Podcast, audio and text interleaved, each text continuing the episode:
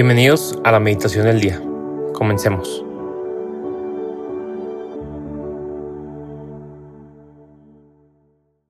En nombre del Padre, del Hijo y del Espíritu Santo. Amén. Señor, estamos aquí este sábado queriendo encontrarnos contigo. Sabemos que tú nos amas infinitamente. Y hoy estamos casi por acabar la semana, este día dedicado a la Virgen María. Queremos dedicarte este día, este momento, para descansar en ti, para replantear nuestra vida, nuestras prioridades, nuestros apegos del corazón.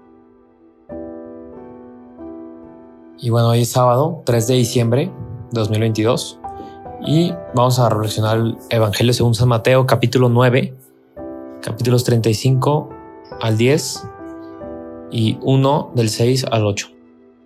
En aquel tiempo, Jesús recorría todas las ciudades y los pueblos, enseñando en las sinagogas, predicando el Evangelio del Reino y curando toda enfermedad y dolencia. Al ver a las multitudes, se compadecía de ellas, porque estaban extenuadas y desamparadas, como ovejas sin pastor. Entonces dijo a sus discípulos, la cosecha es mucha y los trabajadores pocos. Rueguen por lo tanto al dueño de la mies que envíe trabajadores a sus campos. Después, llamando a sus doce discípulos, les dio poder para expulsar a los espíritus impuros y curar toda clase de enfermedades y dolencias. Les dijo, vayan en busca de las ovejas perdidas de la casa de Israel. Vayan y proclamen por el camino que ya se acerca el reino de los cielos.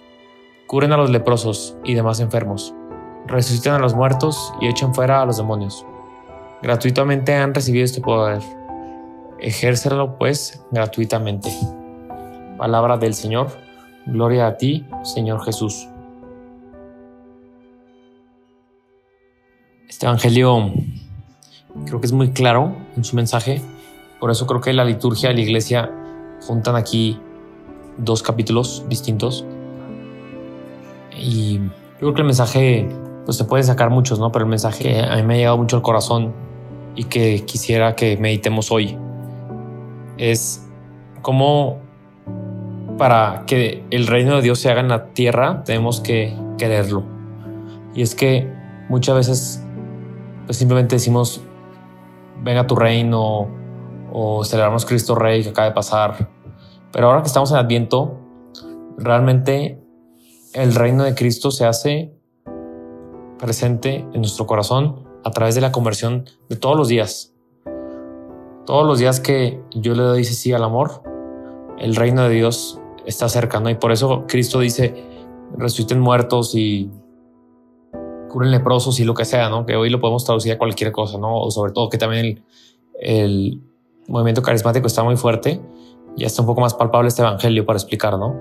Es que sí pasa, ¿no? Hoy en día estamos viendo sanaciones físicas, sanaciones del corazón, Em, exorcismos que siempre han existido. Y estos son signos visibles de que el reino ya está aquí, ¿no? El reino ya se puede vivir aquí en la tierra, el reino celestial, en esperas de que, de que venga el Hijo del Hombre. Y yo quisiera, como petición de esta meditación, que realmente nos tomemos en serio lo que dice Jesús, ¿no? Rueguen por lo tanto al dueño de la mies que envíe trabajadores a sus campos necesitamos para hacer presente ese reino trabajadores, vocaciones, se les podría decir, ¿no? Y no solo estoy hablando a la vida sacerdotal, a la vida consagrada, que son demasiado importantes, sino también a la vida matrimonial, a la vida laical, ¿no? Cualquier bautizado ya ha recibido la consagración más importante de su vida, ¿no? Consagrar sabemos que significa apartar de, ¿no? La consagración más importante no es la de hacerte un religioso o un consagrado, sino el momento de tu bautizo. Y luego, no es casualidad que muchos sacerdotes han salido de familias de fe, ¿no? no, no es por tanto contraintuitivo pedir matrimonios santos. De verdad, es que hay que pedirlo, si no, no van a salir de las piedras. Son una vocación y, y esta se derrama también por gracia de Dios. Si, si tú y yo estamos aquí hoy escuchando esta meditación es por gracia de Dios. Es quizá por las oraciones de alguien más que ni siquiera conoceremos nunca. No lo sabemos. Es verdad que hemos respondido a ese llamado, pero es que sin gracia y sin pedir que Dios venga a ser presente su reino, no va a pasar. Entonces, aprovechemos esos dones que nos ha dado el Señor, que quizá no sean sanación física o quizá alguien aquí sí, pero quizás son muchas otras cosas que nos ha dado para pues, hacer presente este reino, ¿no? hacer cosas que van en contra de lo que hace el mundo, ¿no? Que alguien se saque de onda después de que hagas algo y digan, ¿qué, qué onda, no? Por ejemplo, yo soy universitario y pues a través de la pandemia tuve momentos muy difíciles de estudiar y al final no me quedaba de otra, según yo, más que estar copiando, ¿no?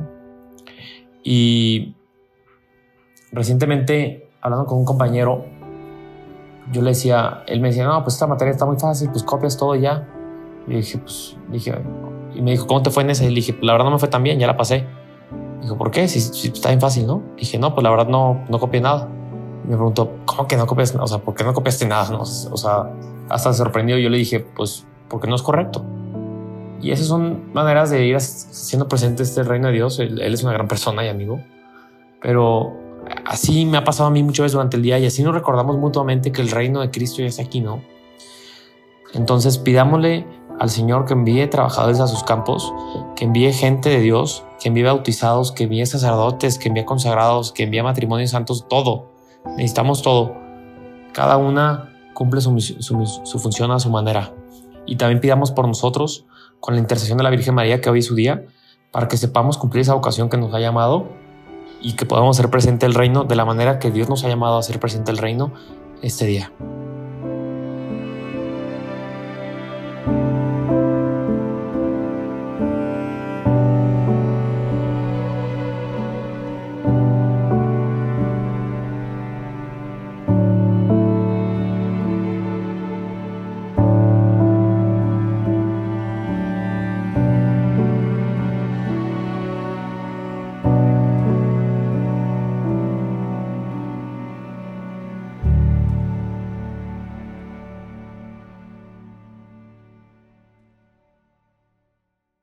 Te damos gracias, Señor, por todos tus beneficios recibidos a ti, que vives y reinas por los siglos de los siglos. Amén.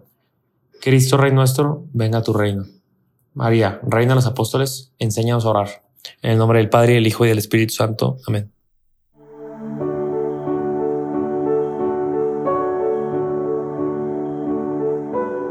Permanece meditando lo que más te haya llegado al corazón. Nos escuchamos mañana.